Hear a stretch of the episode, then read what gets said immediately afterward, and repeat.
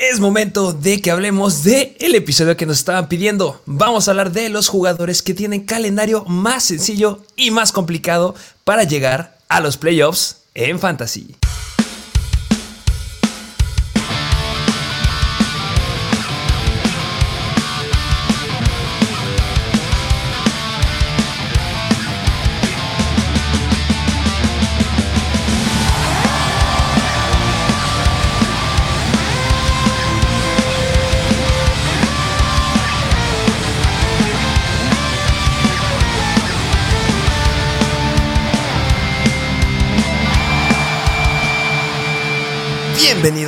A un nuevo episodio de Mr. Fantasy Football.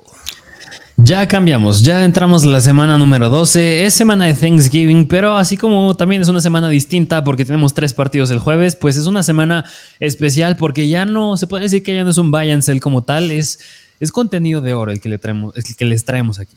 Que obviamente va a haber, eh, vamos a mencionar uno que otro jugador que puedes ir a buscar, porque se mezcla muy bien porque justamente faltan solamente tres semanas para que empiecen los playoffs en Fantasy. Son tres semanas que tienes que ganar sí o sí si es que todavía no tienes el boleto para la fiesta grande. Y pues son jugadores que tienes que ir a buscar. O sea, es como un buy and sell para las próximas tres semanas. O sea, lo necesitan este contenido. Quédense, denle me gusta, suscríbanse, porque va a haber buen análisis.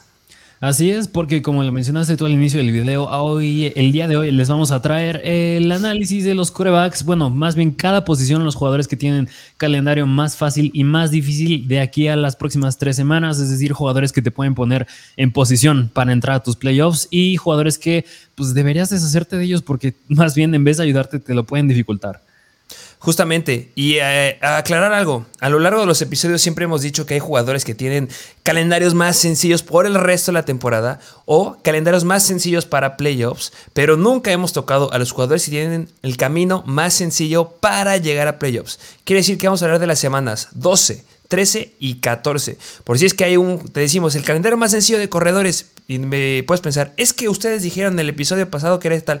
No, hemos hablado de otras cosas y ya habrá episodios para justamente playoffs. Pero bueno, la próxima semana a lo mejor ya hacemos ya para el resto de la temporada. Pónganlo en los comentarios. Nosotros los escuchamos. Sí, así es, no lo pudiste haber dicho mejor, estamos hablando de las próximas tres semanas. Y yo creo que mira, este episodio funciona mejor si te pones pilas, es decir, no sirve de nada que te mencionamos estos jugadores y no vayas a hacer ningún movimiento, porque lo que tienes que hacer es buscar a jugadores que tienen calendario fácil de aquí en las próximas tres semanas y cuando lleguen los playoffs, mover a estos jugadores por los jugadores que vamos a mencionar en otro episodio, ya con calendario favorable y desfavorable, ya en playoffs concretamente, pero pues tienes que ponerte pilas para hacer trades, porque estos jugadores van a ser muy buenos. Que justamente estamos haciendo también esto, porque algunos nos dijeron que todavía pueden hacer trades esta semana. Si ya se acabaron los trades en tu liga, no está todo perdido. Puedes organizar bien a tu equipo, puedes buscar en waivers, puedes jugar, buscar jugadores disponibles. O sea, esto es contenido valioso. Puede ser que alguien suelte alguno de los que vamos a decir y que no se espere el señor calendario que le queda. Pero pues eh, sin nada más que avanzar, eh, solamente me gustaría decir una noticia importante que pasó en la semana y es de Los Ángeles Rams. Eh, tú dila, porque te cayó de perlas a ti. Pues sí, que es que ya decidieron cortar al buen Daryl Henderson, que yo la verdad no me lo esperaba. Que mira, le puedes dar varias lecturas a esto. Yo creo que una es o que se inclinen más con Karen Williams, que es lo que espero yo. No espero que sea Makers o pues, que vayan a buscar otro running back, como bien puede ser Melvin Gordon. Yo creo que es una de esas dos, esperar a ver qué pasa, pero yo creo que es o jalan a uno o Karen Williams es el relevante. Que ojo, no, todavía no jalan, mientras estamos grabando, todavía no jalan a nadie. Puede que ser que en el momento que esté pasando este video jalen a alguien. Por eso tiene que estar suscrito a las noticias de Instagram y obviamente el equipo que haya jalado a Melvin Gordon, ahí tendrá su pequeño análisis en Instagram. Eh, nada, sin nada más que agregar, este, pues hay que arrancarnos. Sí, así es. Y aún más también quédense para el resto del episodio que hablaremos de los juegos de Thanksgiving, de los juegos del el jueves, que son tres, les daremos análisis. Pero primero, vámonos de lleno con los jugadores. Primero con los corebacks, como siempre, con un orden. Primero empezando con los que tienen calendario más sencillo, empezando el que tiene el menos sencillo al que tiene el más sencillo. Vámonos con los que tienen un calendario sencillo, pero no tanto, que puede ser, ¿qué me dices de Matthew Stafford de Los Ángeles Rams? El señor Matthew Stafford tiene un calendario... Pues, ¿qué te digo? Eh, primero hay que hablar específicamente de Matthew Stafford, que es un coreback que no está cumpliendo con lo que ha estado haciendo. Que yo creo que no, no, a lo mejor no te entendiste. Del top 3, o sea, de los calendarios más sencillos, este es el tercer más complicado que hay. Es que lo dijimos ahí como de los más sencillos. Dejámoslo como los calendarios más sencillos. Ya les diremos cuál es el top 1 y cuál es el top 2. Este. Mm, ¿Qué te digo? Cooper Cup va a estar fuera. Yo no espero que regrese. Eh, veo sumamente irrelevante que lo vayan a, iniciar. Eh, si lo tienes, seguramente tienes ya a un backup porque no te ha dado puntos a lo largo de la semana. Eh, la verdad, por mucho que tenga un calendario sencillo, no me inclinaría por él.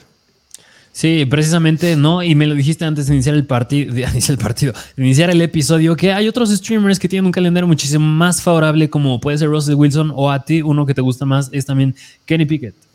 Sí, justamente, eh, si nos vamos específicamente, eh, Matthew Stafford tiene tercer calendario más sencillo. Este, Kenny Pickett tiene el cuarto calendario más sencillo para los quarterbacks. Y este sí me gusta. Este es un jugador que está libre, que está disponible en tus ligas, pues estoy seguro que no lo han tomado. Y pues veamos lo que hizo la semana número 11 en contra de Cincinnati, la cuarta mejor defensiva en contra de los quarterbacks, 18.7 puntos fantasy, 265 yardas, 42 intentos de pase para 25 completos. Me gusta lo que hace y me gusta lo que va a hacer en esta semana en contra de los Colts, la semana 3 en contra de Atlanta, que son la octava peor defensiva en contra de corebacks, y la semana 14, Baltimore. Entonces, es una gran opción. Yo creo que vale la pena agarrarlo si es que tienes un Aaron Rodgers, un Tom Brady, un Matthew Stafford o alguno de los que tienen calendario complicado que les diremos ahorita.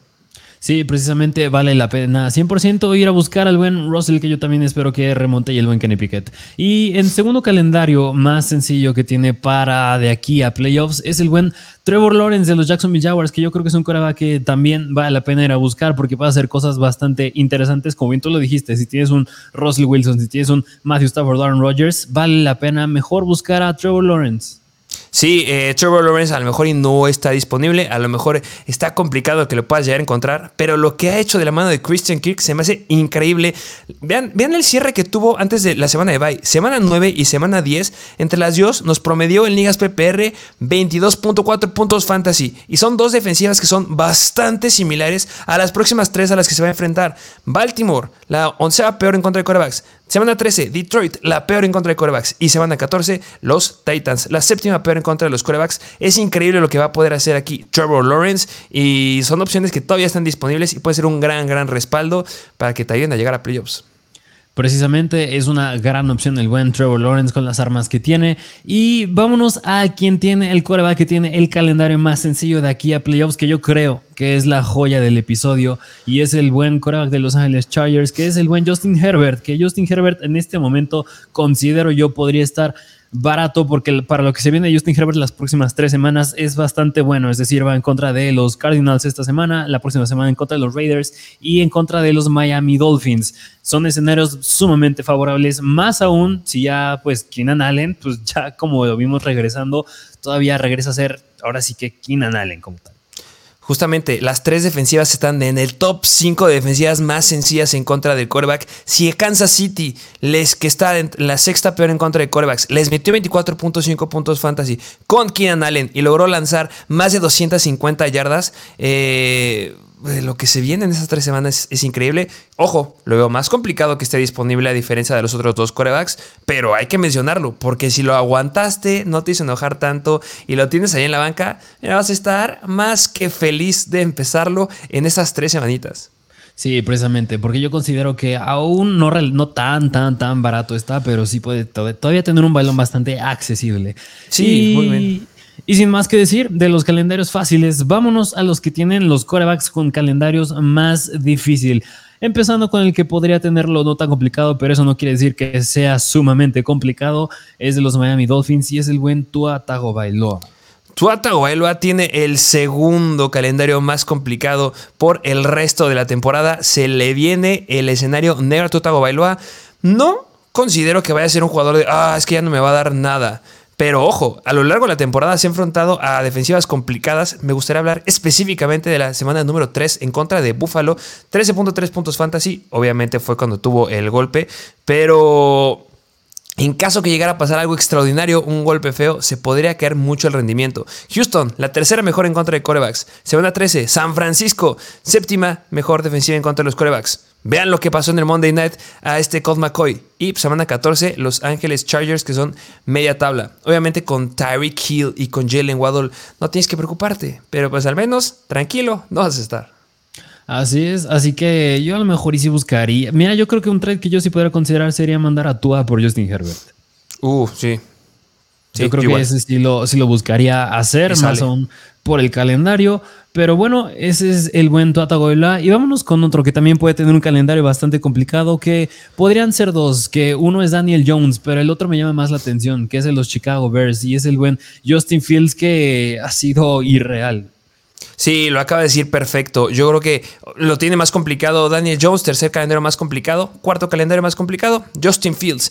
Y más que sea complicado el calendario, recuerden que tiene una lesión del hombro y podría perder el partido de esta semana. Hay que estar siguiendo las noticias bien de cerca, porque en caso que se llegue a lastimar, no le veo razón de que me lo estén exigiendo de más. Y van en contra de los Jets, que es una gran defensiva en contra de los corebacks, la sea mejor. Se van a 13 van en contra de los Green Bay Packers. Y semana 14, tienen semana de bye. Entonces es sumamente difícil, es sumamente feo lo que tienes. Ojo que si no juega esta semana, también podría ser que se llegue a perder la semana 3 en contra de los Packers, porque te queda una semana para que puedas estar en el baile, puedas descansar un poco más y que puedas cerrar bien la temporada. Entonces es complicado, es una gran moneda de cambio porque ha venido promediando al menos en los últimos tres partidos la estúpida cantidad de 37.1 puntos fantasy. Entonces...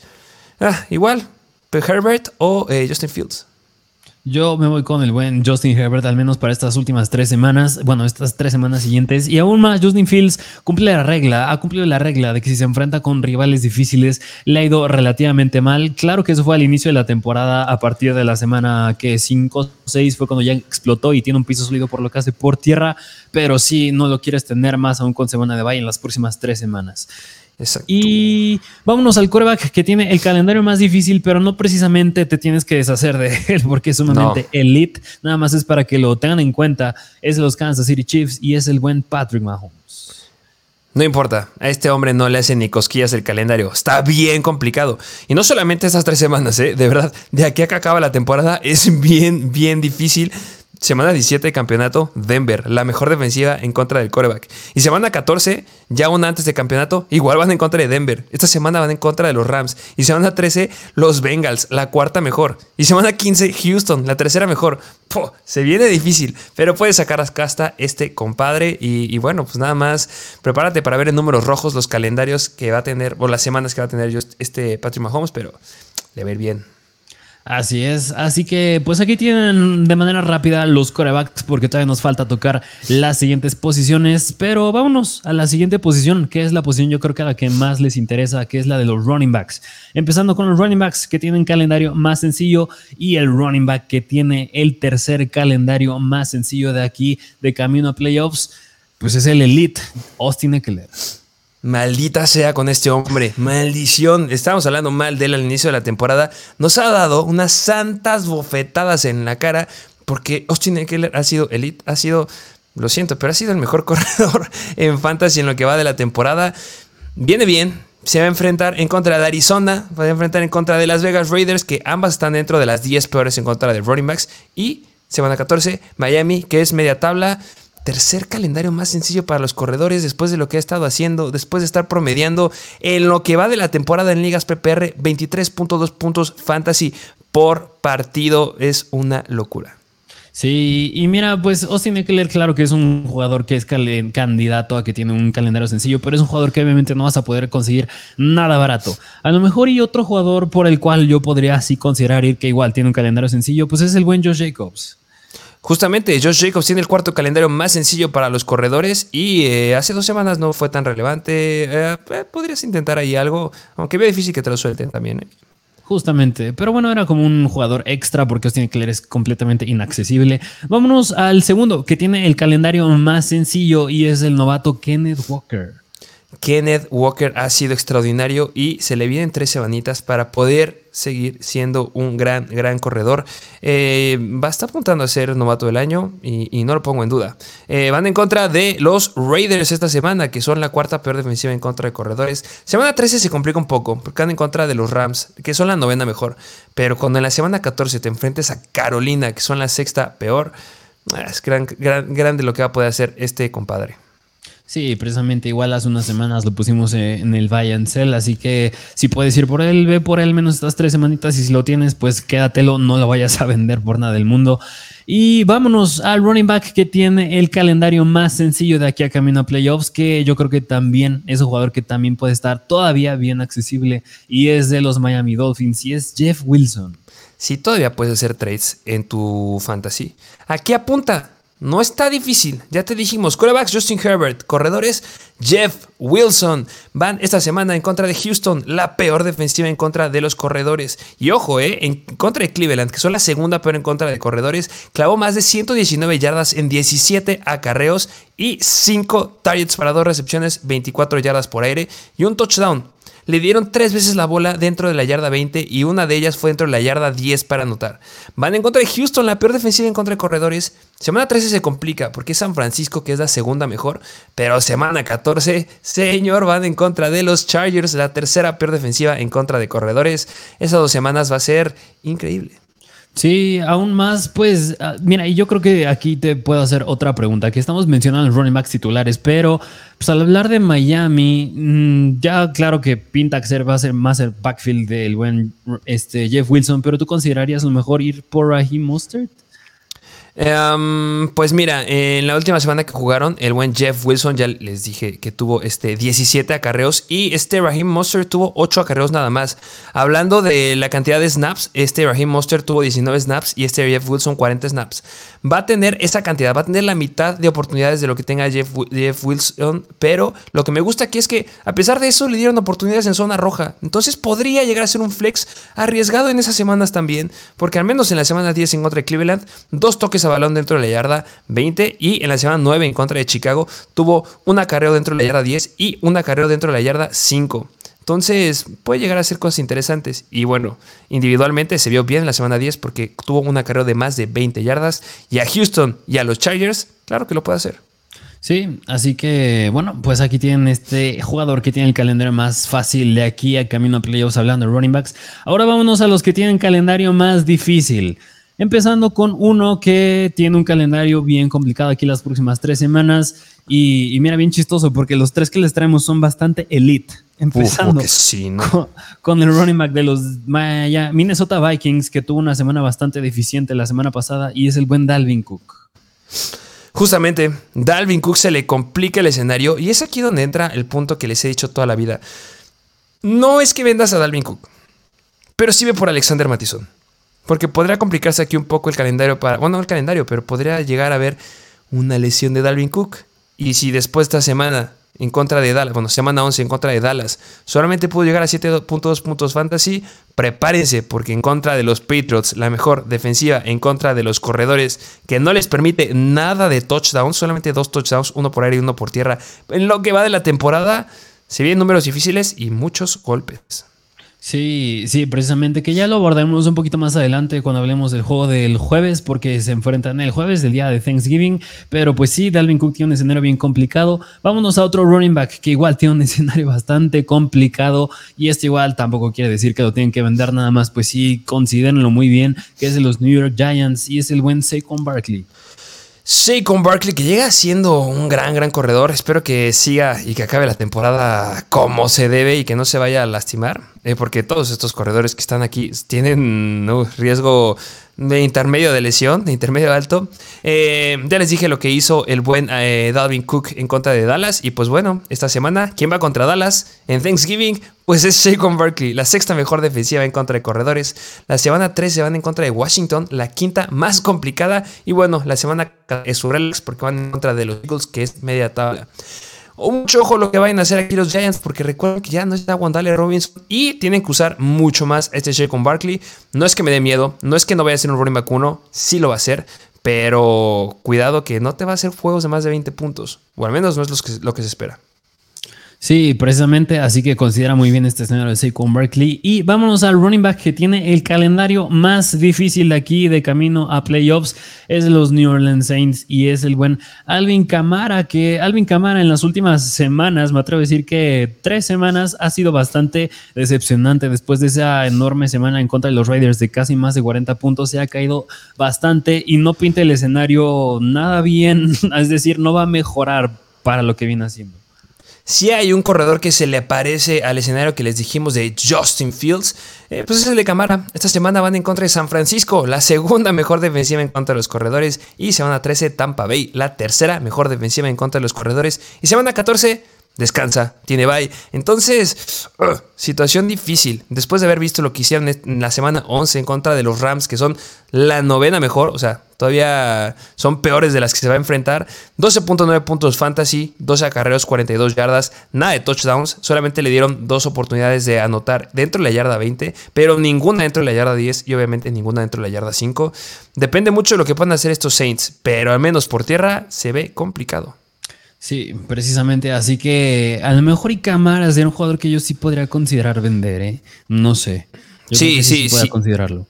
Si te pagan bien. Tampoco me lo menosprecien porque al menos semana 15, 16 y 17, uf, que tiene un calendario muy, muy atractivo.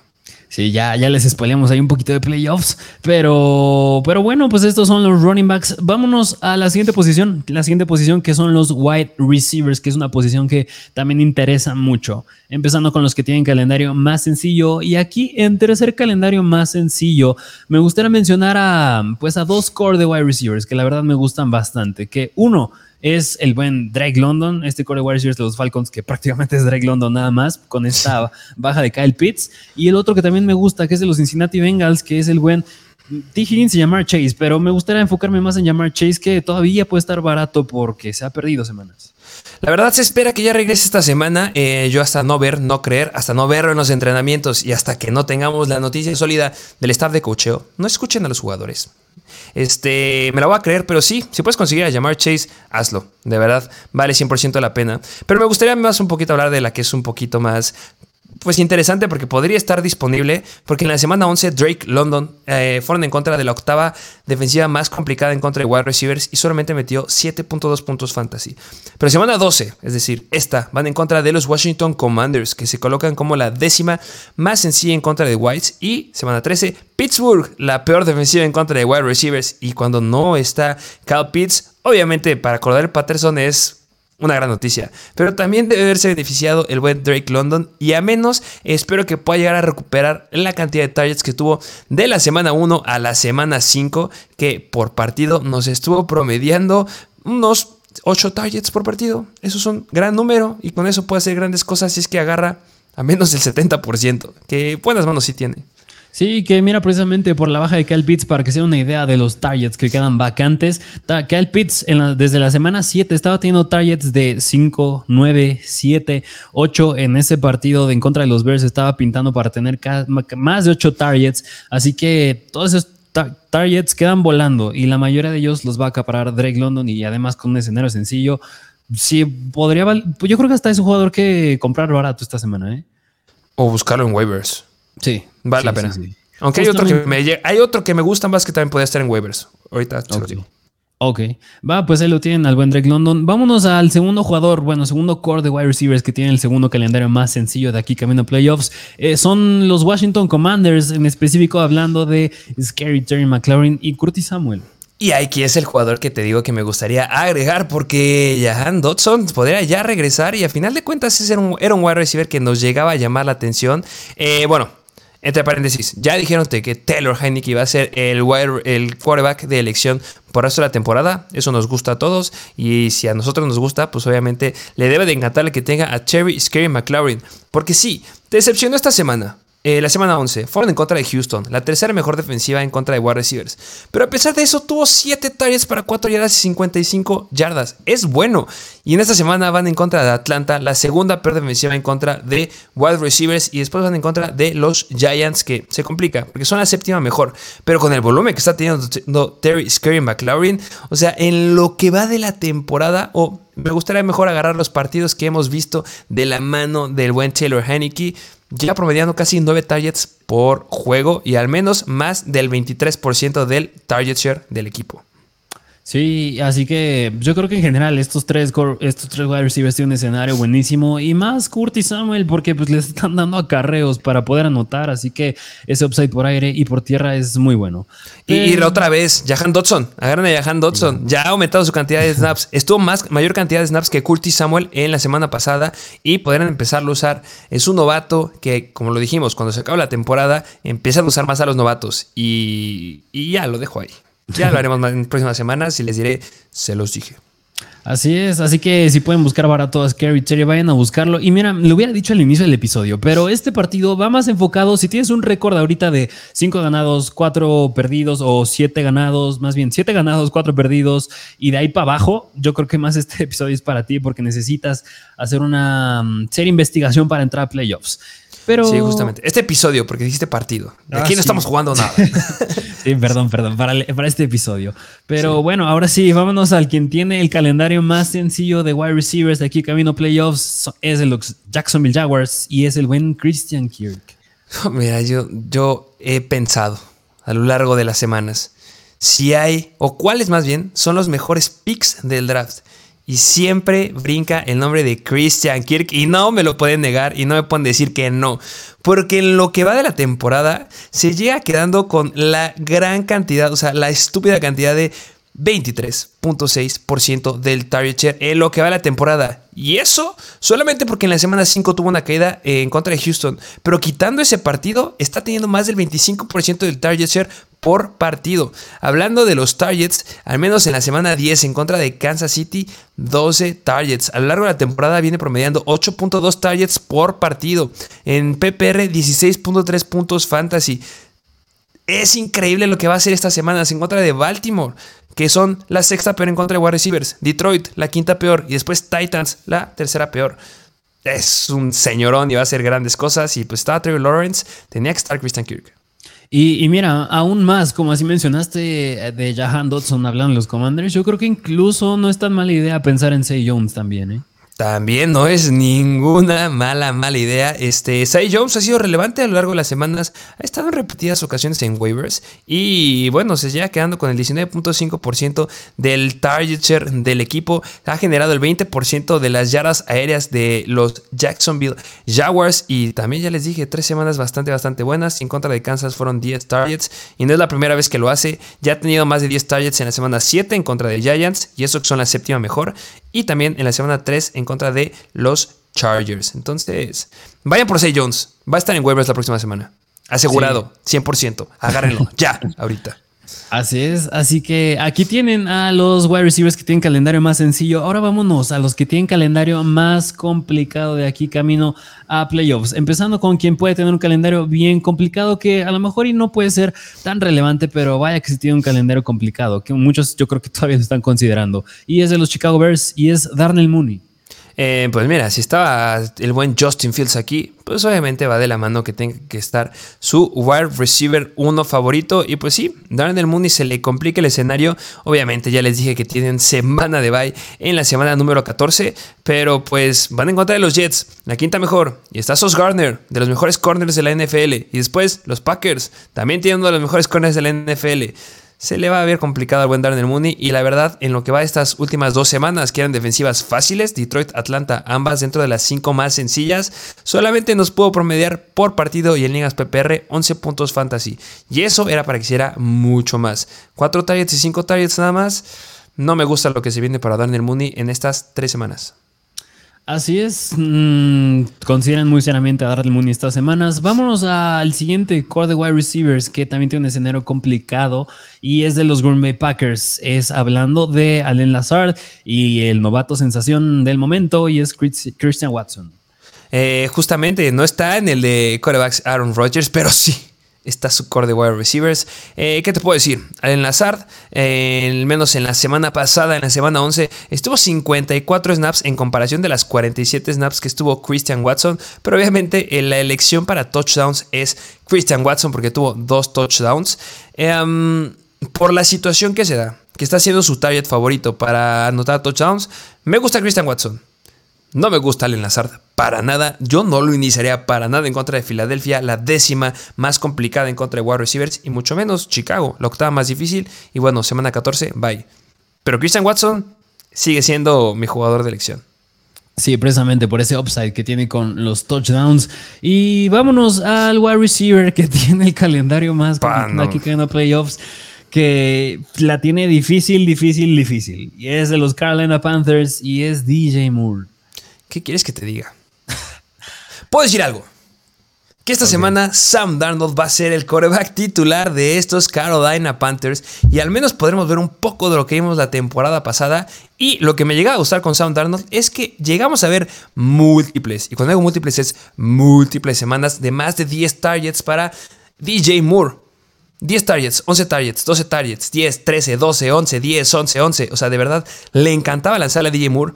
No eran productivos sus targets. No. Nunca generó más de 20 puntos fantasy, al menos eh, de la segunda mitad de la temporada en adelante. Pero pues Targets los va a tener, entonces, a pesar que vayan en contra de defensivas sumamente complicadas, que es Denver en, la semana, eh, en esta semana, semana 13 bye, y después Seattle, pues si llega a ser algo relevante con Sam Darnold, DJ Moore va a ser sumamente atractivo para la semana 15 a 17. A lo mejor consideraría agarrarlo si es que ya tengo el boleto para playoffs. Sí, porque mira, lo mencionaste bien y aún más cuando tienes un jugador con semana de bye en las próximas semanas, pues no es nada bueno. Y yo creo que hasta DJ Moore podremos considerarlo como el señor Mr. Esperanzas, porque teníamos esperanza con Baker Mayfield. Se va Matt Rule y es como ya, va a poder ahora sí reventar. Se va Baker Mayfield ahora y es como ya con PJ Walker le va a ir bien, le estaba yendo bien y ahora es ya a ver si con Sam Darnold le va bien. Es decir, nada más nos ilusiona, nos ilusiona y nos ilusiona. Pero a mí la última ilusión va a ser en playoffs y dependiendo de lo que haga esta semana. Pero pues estás a tiempo de hacer una apuesta ahí y no te van a pedir mucho por DJ Moore, la verdad. Sí, no, para nada. Así que bueno, pues aquí tienen a los wide receivers con calendario favorable y desfavorable de camino a playoffs. Vámonos a la última posición, que es la posición de los Titans, empezando con los que tienen calendario sencillo, empezando con los que tienen el tercer calendario más sencillo. Y aquí concretamente me gustaría hablar de los Jacksonville Jaguars y es Evan Engram, que mira bien chistoso, hemos mencionado a Trevor Lawrence con calendario fácil, a Christian Kirksey Jones con calendario fácil y ahora a Evan Engram con calendario fácil también. Este, si estábamos hablando del último jugador DJ Moore de Esperanzas, uno que es un mister confiable es Evan Ingram. Les hemos dicho mil veces que es el talent que justamente puedes ir a buscarlo en la zona de waivers y va a estar ahí sentadito porque a nadie le llama la atención su nombre y mucho menos que esté en los Jaguars y que al menos te puede dar algo bastante, bastante sólido y que te digo, en esta semana van en contra de Baltimore, la, una deficiencia media tabla, pero después van en contra de Detroit cuarta más, difícil, más fácil en contra de Tyrants. Y después los Titans, que son, bueno, media tabla otra vez. Pero quitando las últimas dos semanas que ha tenido este Evan Engram, obviamente también quitando la de Bay, al menos te está dando cerca de los 10 puntos fantasy. Y para un Tyrant eso es más que suficiente. Entonces tienes a alguien confiable que te va a dar los puntos que vas a necesitar y no te va a decepcionar como Kyle Pitts. sí, precisamente. Así que aquí tienen al buen Evan Engram. Vámonos al segundo Tyrant, que tiene un calendario bien sencillo, que igual, si este está disponible en waivers, debes ir a agarrarlo sí o sí, más aún si tienes bajas en la posición de Tyrant. Es de Los Ángeles Rams y es el buen Tyler Higby, que la semana pasada, con la ausencia de Cooper Cup, vimos que se quedó con 8 targets, el líder en targets, se los mencionamos, era lo esperado y yo considero que sea de aquí para adelante y más con un calendario sencillo, pues tienes un Tyrant sólido. Justamente, Kansas City, media tabla, semana 13, Seattle, segunda peor en contra de Tyrants. Y semana 14, los Raiders, quinta peor en contra de Tyrants. Le ver bien, es confiable, vayan por él. ¿Qué más les puedo decir? va a seguir siendo el número uno en Tyrants. Así es. Y por último, vámonos con el Tyrant que tiene el calendario más sencillo, que es de Los Ángeles Chargers. Y es el buen Gerald Everett, se perdió la semana pasada, pero de sí estar sano, tiene un gran escenario. Por algo estuvo en los waivers y les dijimos que fueran por él. Sigue teniendo ahí su lesión. Hay que seguirlo a lo largo de la semana. Pero pues si llega a estar activo, Arizona. Los peores en contra de Titans. La semana 13 los Raiders. Ya les dije que igual. La cuarta peor en contra de Titans. Y después Miami, que es una tercera peor en contra de Titans. Me fascina el calendario de este hombre. Y espero que con la baja de Mike Williams, que sí espero que se pierda más tiempo. Pero es que le empiecen a lanzar un poco más. Sí, sí, precisamente. Así que si todavía también está disponible Gerald Everett, véalo a buscar. Y si no, ¿Prefieres a Everett o a Higby? Yo creo que a Higby, porque Higby pinta ser más el líder en targets de su equipo y Gerald Everett, pues como que sí, como que no. de acuerdo contigo. Pero bueno, vámonos ahora a los Tyrants que tienen un calendario más difícil. Que mira, aquí nada más como mención honorífica, quien tenía un calendario difícil era Kyle Pitts, pero pues ya se pierde y ya no está. Qué bueno. Qué bueno. sí, ¿eh?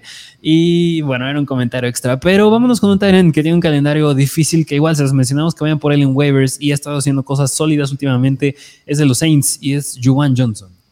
Juwan Johnson se le viene complicado, complicado, complicado, porque así como Alvin Kamara estuvo en esta zona de calendarios complicados en contra de los running backs, pues a Juwan Johnson, que llega haciendo cosas pues bastante bien, la verdad, bastante sorpresivas en las últimas 2-3 semanas. Eh, se enfrenta en contra de San Francisco, la quinta más complicada para Tyrants, y semana 3 se van en contra de Tampa Bay, que eso sí es fácil. Pero en la semana 14 tienen bye. Entonces, si lo agarraste con muchas esperanzas de waivers, eh, yo se lo seguiría empezando. Porque a final de cuentas, en la semana 10 y 11 fueron defensivas dentro del top 10 en contra de Tyrants. Y a pesar de eso, tuvo 7 targets y 4 targets. Y nos estuvo promediando por partido 14.6 este, puntos fantasy en ligas PPR. Pero con no mucha expectativa tan alta.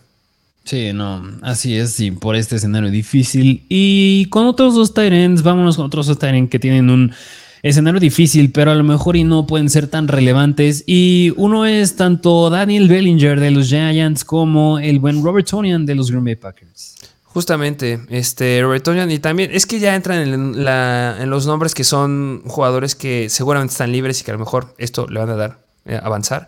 Pero pues tenemos que mencionar los calendarios complicados. Entonces, de ahí en fuera, si no escuchaste ni el nombre de tu Tyrant aquí, entonces tú estás bien.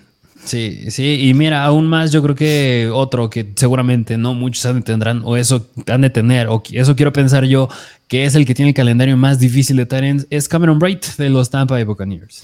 Así es, entonces complicado. Así es, pero bueno, pues aquí tienen a todos los jugadores que tienen calendario favorable y desfavorable. Bueno, más bien top 3 de difíciles y difíciles de aquí camino playoffs. Y ¿Difíciles y difíciles? Difíciles y fáciles, perdón. Fáciles y difíciles de aquí a camino playoffs y próximamente les traeremos los que lo tienen igual, pero ya hablando concretamente de playoffs. Eh, vámonos a los juegos de Thanksgiving. Así es, vámonos a los juegos de Thanksgiving, empezando con el juego de los Bills visitando a los Detroit Lions. No es Thursday night, es más bien Thursday morning, que pues, es un juego que pinta ser bastante interesante, tiene un over-under bastante interesante, pero pues los favoritos sin problemas son los Buffalo Bills. ¿Y de qué, de qué lado te gustaría hablar primero? Pues del lado de local, que ambos son locales después de lo que vimos en esta semana, los Bills que jugaron justamente en, el estadio de Detroit y pues esta vez este, vuelven a jugar los Bills en Detroit y Detroit juega en Detroit. Entonces, pues este, me gustaría decir que es techado y que no hay problemas de clima.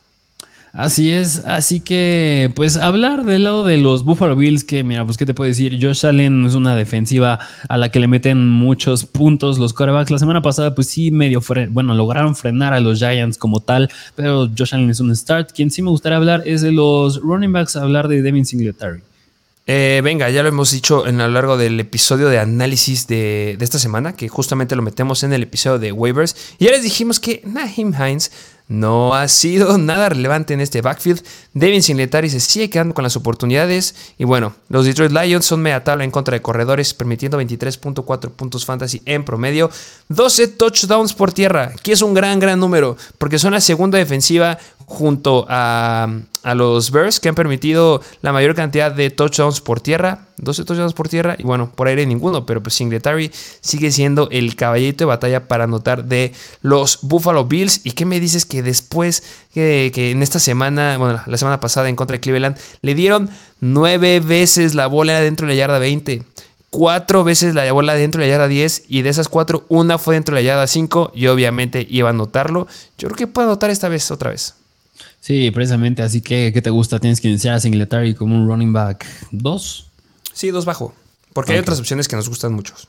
Va. Ok, entonces ahí tiene el buen David Singletary. Y hablar de los wide receivers, que ahí es donde precisamente entra este calendario sencillo. Que uno también que tiene calendario sencillo aquí las próximas tres semanas que no mencionamos es Dawson Knox, que también considerarlo, pero más aún que Stephon Diggs es un start. Pues, ¿qué me puedes decir de Gabriel Davis? Ah, mira, te puedo hablar primero en general de los Detroit Lions que les han metido 38.9 puntos fantasy por partido los wide receivers y esos ya son 19 puntos para cada uno, pero lo van a romper. Eh, específicamente se colocan como la sexta defensiva más sencilla para los wide receivers.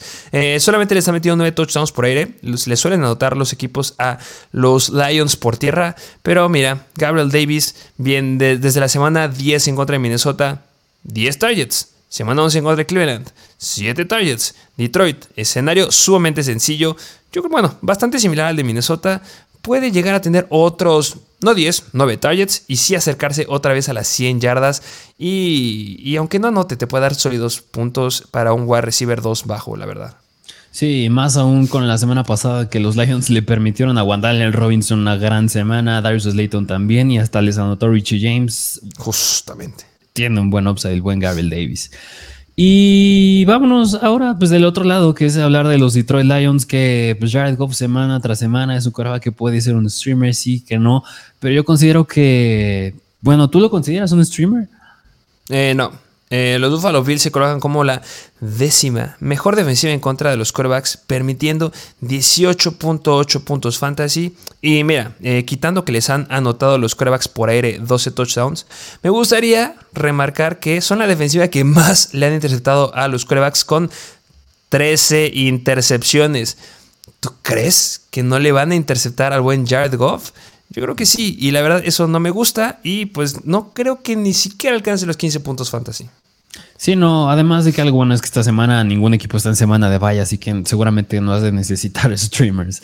Y... Sí, y que sí hay streamers, eh. Ojo, hay muy buenos streamers. Así es.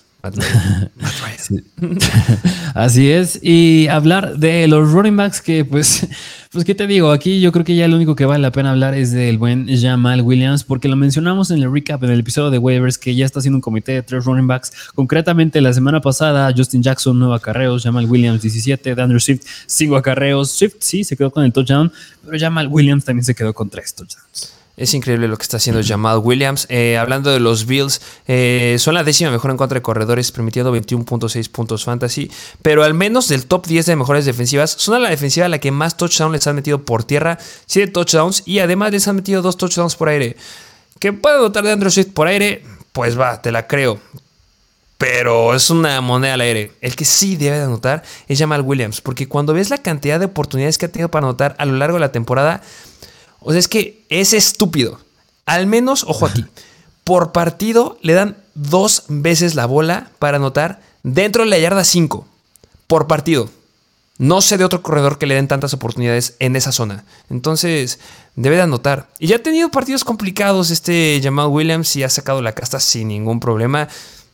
Yo creo que lo puede volver a hacer. No creo que vuelva a llegar a una semana explosiva de 24.4 puntos fantasy, pero pues te va a dar unos confiables ¿Qué te gusta? ¿Unos 13 puntos fantasy? Se me hace algo bueno.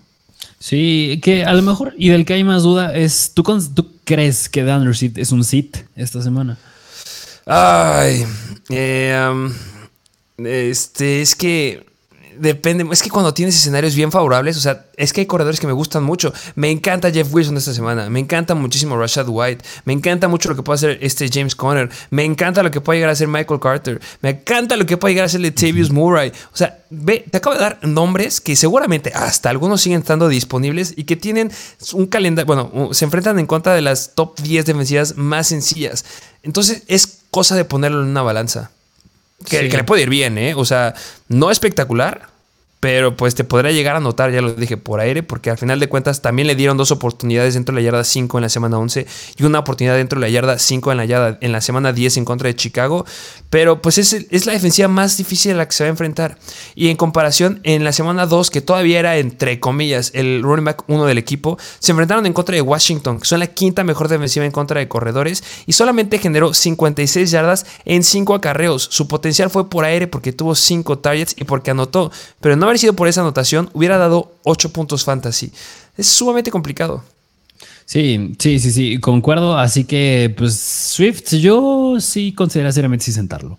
Ah, pues y, y, pero bueno, pues hablar de los wide receivers, que es hablar del buen Amon Sam Brown, que mira, a pesar de que los Bills, de que es hablar de los Buffalo Bills y que pues son el equipo que son para pintar al Super Bowl, pues mira, hace dos semanas vimos lo que pudo hacer Justin Jefferson y TJ Hawkinson. Y la semana pasada vimos lo que les pudo hacer a Mary Cooper y Donovan Peoples Jones. Así que yo creo que un gran jugador, bueno, es que semana tras semana lo es, pero es Amon Sam Brown. Sí, que, que, esta defensiva de los Bills ya no es lo que era la, la temporada pasada. Cada vez van empeorando. O sea, de verdad, los Bills estaban al inicio de la temporada y de la temporada pasada en el top 5 en todos los aspectos. Este, esa defensiva ahorita son Patriots, Broncos y Colts. Bueno, Colts no tanto, pero Patriots y Broncos sí. Eh, los Bills se colocan como la décima de peor defensiva en contra de los wide receivers. O sea, ya han llegado hasta ese punto. Han permitido 35.1 puntos fantasy en promedio por partido, 10 touchdowns por aire. Eh, de verdad, este, amor a Sam Brown con la cantidad de oportunidades que le está lanzando Jared Goff. O sea, la semana pasada, 8 targets. Y eso que fueron los Giants, la séptima mejor en contra de wide receivers. Y en la semana 10, Chicago, la octava mejor en contra de wide receivers, 11 targets. O sea, lo que va a hacer en contra de Buffalo, Jacksonville y Minnesota, que son las próximas tres semanas que tiene, me encanta. Obviamente también entra dentro del top 5 de calendarios más sencillos para wide receivers. Y va a ser algo espectacular. O sea, cuando ves la cantidad de target share, 37.9% del target share en la semana 10. Sí. no hay nadie más en esta ofensiva. Eh, solamente me gustaría decir que inicien como un wide receiver uno sin lugar a dudas, a pesar de que sean los Buffalo Bills. Y agarren a Jameson Williams, tienen espacio por ahí, porque después de esta semana podría ya, este, bueno, ya está entrenando, pero podrían ya activarlo. Así es, porque pues sí, se puede, puede pasar cosas interesantes ahí con el buen Jameson Williams, pero sí, ahí tiene este escenario de Amon Sam Brown. ¿Y qué te parece si nos vamos al siguiente partido, que es el juego más en la tardecita, que es de los New York Giants visitando a los Dallas Cowboys? Qué buen juego pinta ser este. Ufa, espero que, que sí, es que puede ser un gran, gran juego. Este, ¿Cuál es tu favorito? Obviamente los Cowboys, ¿no? Eh, mira, no, eh, es, que yo oh. creo que si los Giants lo hubieran ganado a Detroit, sí hubieran sido los Giants, pero pues, pues como se vieron en contra de Detroit, yo creo que sí, ya los Cowboys. Y más aún porque pues, la manera en la que le ganaron a Vikingos, pues. Espectacular. Eh, ¿Qué lado quieres que analicemos primero? vámonos del lado de los Dallas Cowboys, que pues la semana pasada, la verdad, yo creo que sí, bueno, más bien yo, porque sí se los dije que preguntaron si empezara Lamar Jackson o a Dak Prescott y pues yo dije Lamar Jackson que acabó decepcionando y Dak Prescott pues dio un escenario bastante bueno, pero pues en contra de los Giants, híjole, es una defensa complicada, aunque pues Dak Prescott al tener este upside de touchdowns que lo viene teniendo bastante bien y más como le jugó a los Vikings, yo creo que pues es un coreback que sí tienes que iniciar. Sí, este... Um, ya vimos un escenario en el que se veía complicado para Dak Prescott, que específicamente es la semana 10 en contra de los Packers, porque en teoría, digo en teoría porque les clavó 25.9 puntos fantasy, 265 yardas por aire nada más, este, se colocaban como la sexta mejor en contra de corebacks. Y esta semana los Giants son la octava mejor defensiva en contra de los corebacks, permitiendo 17.8 puntos fantasy, 10 touchdowns. Pero aquí el punto clave, el punto interesante es que justamente los Giants, son la peor defensiva hablando de intercepciones. Solamente han interceptado en dos ocasiones en lo que va la temporada y eso solo lo han hecho los Giants y los Saints. Entonces no creo que tenga mucho riesgo Dak Prescott. Va a soltar el brazo como quiera y yo sí lo empezaría como tú dijiste. Que mira, aquí sí me gustaría hacerte otra vez esta pregunta. Que ¿Tú iniciarías a Lamar Jackson o a Dak Prescott? Que esta persona la va a tener esa pregunta, porque Lamar Jackson va en contra de los Jaguars, que pues, es un escenario relativamente fácil, así que tú irías con Lamar Jackson en contra de Jacksonville o Dak Prescott en contra de los Giants. Porque juegan en un este, partido primetime y si no mal recuerdo el partido de Packers en contra de Cowboys también fue primetime. Me gusta apostar por, por el partido de, de Dak Prescott. Ok, ok. Que sí, o sea, sí, es que viendo la defensiva, sí, obviamente. Este, eh, Lamar Jackson se enfrenta a una mejor defensiva. Eh, nada, déjame checar. Eh, y bueno, está, está nublado el partido de los Jaguars en contra de, de los Ravens. No hay probabilidad de lluvia, pero al menos está nublado. Y eh, las últimas dos semanas que pues eran buenas para Lamar Jackson, dio 19.6 puntos fantasy y semana 9 en contra de los Saints, 18.9 puntos fantasy. Semana 7 Cleveland, 11.9 puntos fantasy. O sea, ha ido a la baja y Dak Prescott ha ido a la alta. Entonces, a lo mejor me iría con Dak Prescott. Ok, Ok, sí, sí, yo concuerdo. Iríamos con el buen Dak Prescott y hablar de los running backs que la semana pasada pues pintaba que ya regresaba Ezequiel Elliott y casi casi fue un 50-50. Los touchdowns terrestres se los quedó Ezequiel Elliott, pero la eficiencia y los touchdowns por aire se los quedó el buen Tony Pollard. Empiecen a Tony Pollard. Empiecenlo, por amor de Dios, que no te dé miedo este handcuff. Es espectacular. O sea, ya es, es una bofetada en la cara de los coaches. Ya habían dicho hace tres semanas, no le podemos dar más de 20 toques a balón a Tony Pollard porque... Toma en la cara, este Tony Pollard de espectacular, este, dándonos justamente en esa semana que dijeron esas babosadas, 33.7 puntos fantasy, después los Packers 21.8 puntos fantasy y después regresa así que Elliot, que sí nos dijeron que iba a estar limitado, pero pues tampoco estuvo tan limitado porque tuvo 21 snaps y Tony Pollard 37 snaps. 36.9 puntos fantasy para el señorón Tony Pollard, que si vamos a hablar de buenos picks en el draft, pues este es uno de ellos. Este, los Giants, em, si hablamos específicamente eh, cómo son como defensiva, son media tabla. 22.9 puntos fantasy permitidos por partido, 8 touchdowns por tierra y solamente 2 touchdowns por aire. Pero esto va a cambiar. Y Tony Pollard los va a meter. Y la verdad, con confianza, digo que Tony Pollard es un running back 2 esta semana. Sí, sí, sí, sí. Y mira, yo creo que con Ezequiel Elliott, yo la verdad tengo aquí un conflicto, porque yo creo que oh, parte, parte de lo que hizo Ezequiel Elliott la semana pasada es que, a ver, ganaron por mucho estos Cowboys. Y cuando vas ganando, necesitas dominar el tiempo, necesitas dominar el reloj y eso lo haces por tierra. Y aquí el terrestre, a mi punto de vista, a pesar de que fue un 50-50, pues es Ezequiel Elliott. Yo creo que también eso benefició a que se quedara con, un con dos touchdowns. Yo creo que esta semana también lo puede hacer, considerando que en la semana pasada, Andrew Swift entre DeAndre Swift y Jamal Williams clavaron cuatro touchdowns por tierra. Yo creo que esta semana también puede tener un touchdown el buen Ezekiel Elliott, pero hasta ahí. sí, que, es que sigue siendo una moneda al aire, porque depende que también salga a jugar los Giants. No podemos dejar pasar que perdieron a Wandale Robinson y al menos no va a haber a nadie más. Tiene a Darius Slayton, Chicken Barkley y ya. De verdad, con digo, que Nicolás iba a hacer algo. Jamás ha hecho nada en su vida ese hombre. Entonces la, veo complicada y siento que sí se van a tener que ir hacia el ataque terrestre. Y sí empiezo así que Elliot también. Lo empiezo más, más, este, más feliz en una liga estándar que en una PPR, pero lo sigo empezando en ambas. Sí, precisamente. Así que aquí lo tienen. Y hablar de los wide receivers que pues la semana pasada, pues es que muchos seguros estarán dando de topes porque habrán dicho, es que esos dos touchdowns se los tuvo que haber quedado CD Lamb, que pues nada más dio nueve puntos fantasy. Pues esta semana, pues no sé, no mejora el escenario en contra de los Giants. No mejora nada. Eh, van en contra de la sexta mejor defensiva en contra de wide receivers. Eh, promedio 29.4 puntos fantasy por partido. Eh, 6 touchdowns por a los wide receivers. Este, no significa que tengas que sentar a CD Lamb. ¿Estás de acuerdo conmigo? Sí, sí, sí. Eh, tienes que seguirlo empezando. Eh, no es que haya caído por lo que pasó la semana pasada de 9 puntos a ser un wide receiver 2. No, para mí sigue siendo un wide receiver 1. Sigue siendo uno de los targets favoritos para este Dak Prescott. Se sigue quedando con el 41.3% de las yardas aéreas del equipo. ese número es espectacular. O sea, de verdad, él es el hombre aéreo de, estos Dallas Cowboys. Fue una caída. Y nada, un tropezón. Nada más. No lo veíamos venir porque eran los Vikings. Pero, o sea, viene de darnos una semana de 10, de 15 targets por partido. O sea, 15 targets en contra de los Packers, perdón. O sea, es increíble.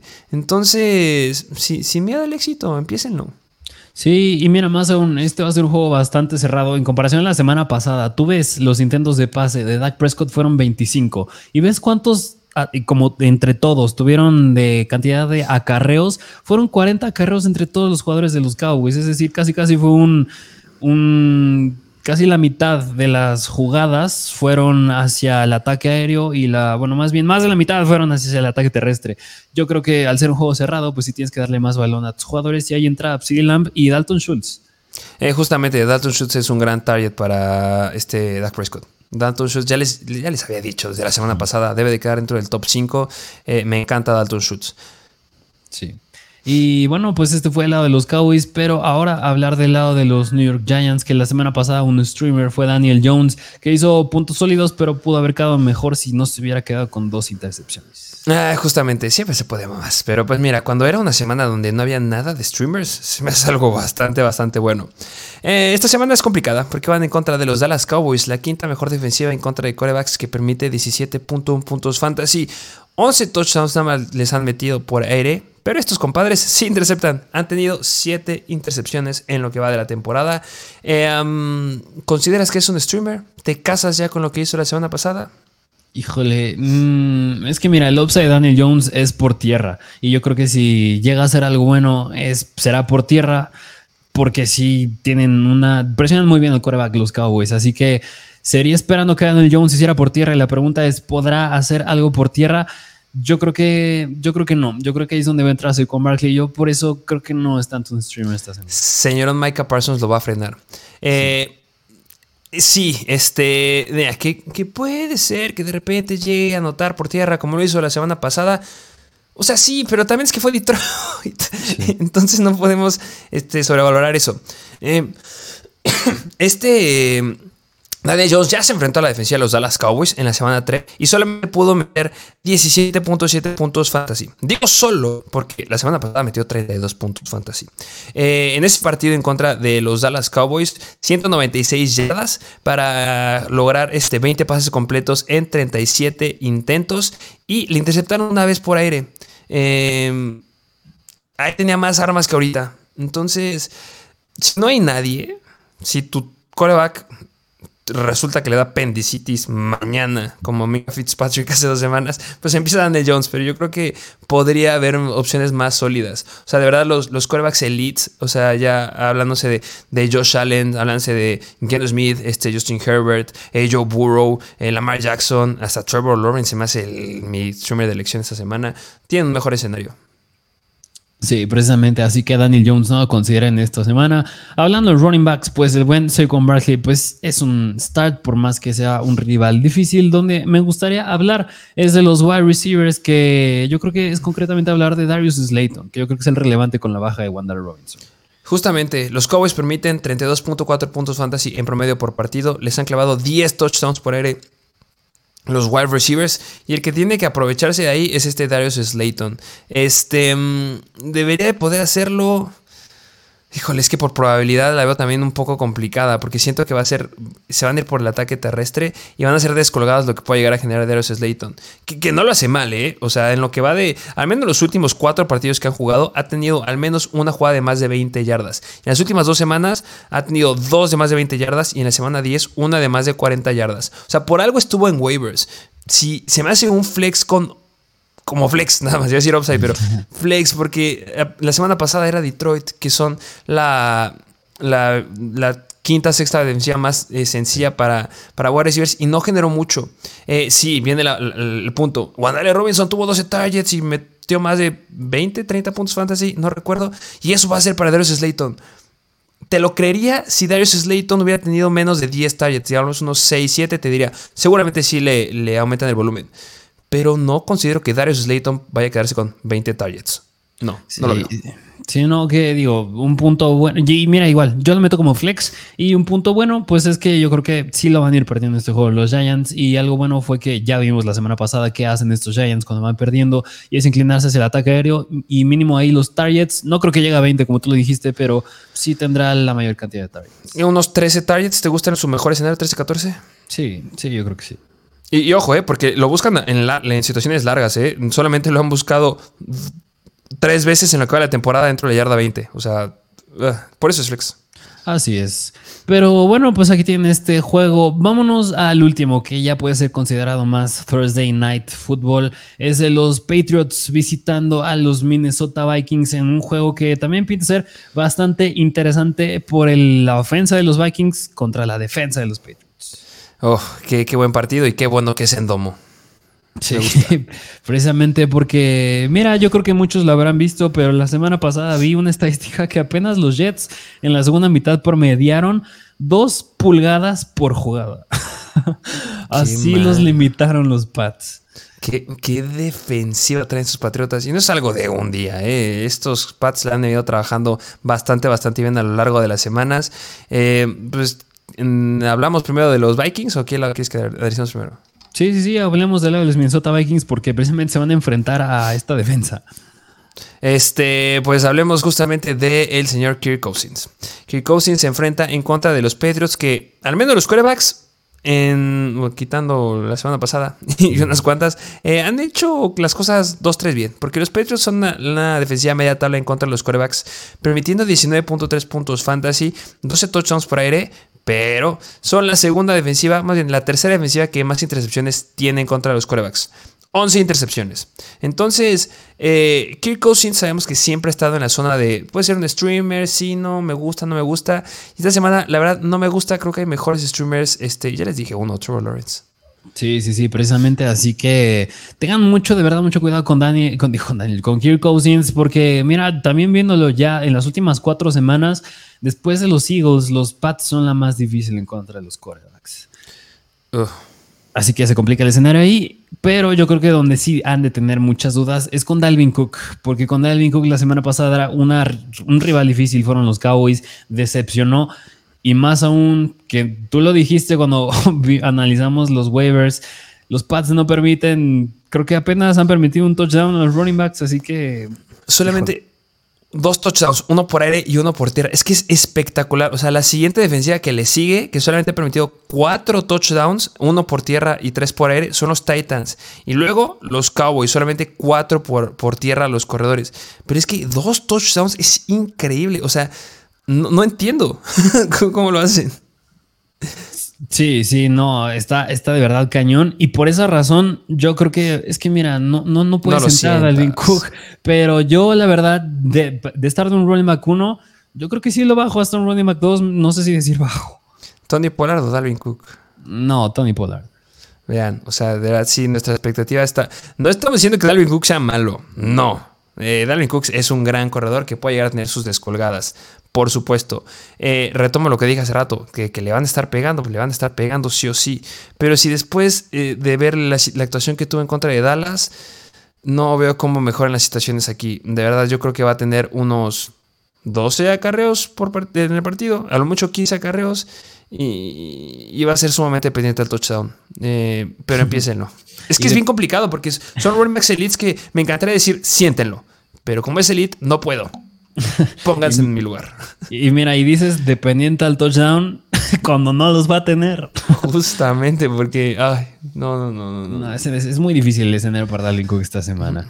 Y hablar de los, bueno, el ataque aéreo, que aquí es donde entra el buen Justin Jefferson, T. Hawkinson, y ya ni siquiera sé si hablar de KJ Osborne o Adam Thielen, pero digo, la semana pasada ya tuvieron un escenario difícil en contra de Dallas y mira, más allá del ataque terrestre, yo creo que si algo muy bien también tienen los Pats es defender a los wide receivers. Justamente lo acaba de decir perfecto. Porque si ya, es que no sé cómo lo hacen de verdad. Este, si ya dijimos que son la ofensiva número uno en touchdowns permitido, aquí igual son la uno. Empatados con la defensiva de los Houston Texans, pero a esos hay menos touchdowns de, los Warriors porque pues, le suelen correr siempre a los Texans. Y la defensiva de los Broncos.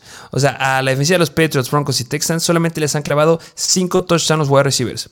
Específicamente los Patriots, 4 touchdowns por aire y 1 por tierra. Tienen que empezarlos. Este sí yo me siento más tranquilo, que es Justin Jefferson empezándolo. O sea, no tengan miedo, no creo que se repita lo de la semana pasada. O sea, ver que este Justin Jefferson tenga solamente 5 targets es algo que, que no se veía desde la, semana 9 de la temporada pasada. No creo que se vuelva a repetir. Entonces, ¿es difícil la semana? Sí, pero Dink usará su mejor arma. Entonces debe tener muchos más targets. Y al menos con Thielen y Key creo que son sumamente arriesgados. Sí, con el, y mira, incluso, bueno, no sé si también meter a T.J. Hawkinson, pero yo creo que con el único que yo me siento seguro metiendo de aquí es Justin Jefferson y por el volumen, ¿eh? Yo creo que no por el upside de touchdown. A T.J. Hawkinson me encanta. Sí, te gusta. Me, me, gusta mucho, mucho, mucho. Pues después de lo. Si tú veías, con que nada más vieras los primeros cinco minutos del partido de la semana pasada de los Vikings, tú hubieras visto que el target favorito en zona roja era TJ Hawkinson, que mi compadre no pudo agarrar. O sea, tuvo dos jugadas consecutivas en zona roja. El primer drive que estuvieron en zona roja los Vikings y no se quedó con la bola. Le pegó en las manitas y se le fue la bola. O sea, te habla de la confianza que la tienen a pesar que no agarra los pases. Yo creo que le van a volver a lanzar en zona roja. No es la primera semana que pasa. Igual en Buffalo este, le lanzaron al menos una vez dentro de la yarda 10. Yo espero que en esta semana ya caiga su touchdown. Porque si hablamos específicamente en contra de los Titans, pues por aquí sí suelen hacerle daño a, los Patriots porque se colocan como la décima peor defensiva en contra de los Titans, permitiendo 12.9 puntos fantasy. Pero el dato interesante aquí es que los Titans sí les han metido touchdowns y los colocan como la tercera defensiva que más touchdowns les han metido los Titans por aire con 7 touchdowns. Están empatados con los Lions, que serían la segunda, pero pues si nos vemos de números serios, serían la segunda peor defensiva aquí. Entonces, si alguien les va a anotar por aire, tiene que ser TJ Hawkinson. Entonces, a él sí, empiecenlo felices. Ok, sí, de acuerdo. Entonces ahí tienen al buen T. Hawkinson. Y por último, de hablar del lado de los New England Patriots, que pues aquí prácticamente nada más es hablar, yo creo que de dos jugadores, y que es el buen Ramon Stevenson y Jacoby Myers. Justamente, no lo pude haber dicho mejor. Estaba intentando ver antes de que empezara este episodio, a ver si de alguna manera les podía recomendar que iniciaran a Mac Jones, pero es que no no. hay manera. Son la sexta defensiva más sencilla para quarterbacks, pero no hay manera de recomendar a Mac Jones. Eh, hablando de los corredores, Ramondre Stevenson, a pesar que esté Damien Harris, es increíble. Específicamente, los Minnesota Vikings se colocan como la décima defensiva más sencilla para los corredores, permitiendo 24.4 puntos fantasy, 9 touchdowns por tierra y 2 touchdowns por aire. Ramondre Stevenson igual es uno de los grandes picks en fantasy de esta temporada. Sí, y mira, no quiero decir que Ramón va a hacer lo que hizo Tony Pollard la semana pasada, pero mínimo ya vieron que son vulnerables en contra de un running back que también tiene sus targets. Sí, justamente, Ramón de Stevenson va a sacar la casta muy bien por esta ofensiva. Así es, y pues también hablar de los wide receivers, bueno, más bien de Jacoby Myers, porque también son vulnerables ahí los Vikings en las últimas cuatro semanas, 45 puntos por partido hacia los wide receivers. Sí, justamente lo dijiste bien. Em, en teoría, el que sigue siendo el wide receiver número uno de los Patriots es Jacoby Myers. Eh, la semana pasada nos decepcionó bastante. Les dijimos que lo empezaran porque en teoría los Jets eran malos contra los wide receivers del slot. Eh, tuvo seis targets para cuatro recepciones, pero obviamente tiene mucho que ver lo que pasó alrededor del partido que pues, no notó nadie. Eh, pero pues ya lo dijiste, los Vikings permiten muchos puntos a los Terrence y Jacoby Meyers debe aprovecharse y abusar de este, de este aspecto. Así es, así que yo creo que a Jacoby Myers lo meto como un sólido flex. Sí, hasta voy a recibir dos bajo, ¿eh? Sí, me atrevo, me la viento. Mi responsabilidad. Ok, y también nada más en caso de que sigan considerando a Davante Parker o a el buen Kendrick Bourne, recordar que regresó Nelson Aguilar y pues nada más llega a quitarle más relevancia a ellos dos, así que nada más para que lo tomen en cuenta, pero solo consideran a Jacoby Myers. Sí, justamente Davante Parker la semana pasada 22 snaps, Nelson Aguilar 36 snaps, Kendrick Bourne 22 snaps. Se la están repartiendo bastante. Jacoby Myers 56. Por eso se los recomendamos. Así es. Pero bueno, pues aquí tienen a los escenarios fáciles de camino a playoffs fáciles y difíciles y también los juegos del Thursday de Thanksgiving. Así es, eh, ya saben que pónganse en los comentarios qué tal les pareció el episodio. Este, solemos responder una que otra duda que tengan a tener, entonces pónganla en los comentarios. Este, y recuerden que está el contenido exclusivo. Así es, también activen la campanita y suscríbanse porque próximamente les traeremos los escenarios fáciles y difíciles ya en playoffs para aquellos que ya hayan asegurado su boleto, pero primero pues, habría que hacerles el favor a los que todavía están buscando esta pelea para entrar. Justamente. Pero bueno, pues si no tienes algo más que decir, síganos en Instagram, arroba MrFancyFootball, TikTok, arroba MrFancyFootball, dejen su like, no les cuesta nada. Y sin más que decir, pues nos vemos a la próxima.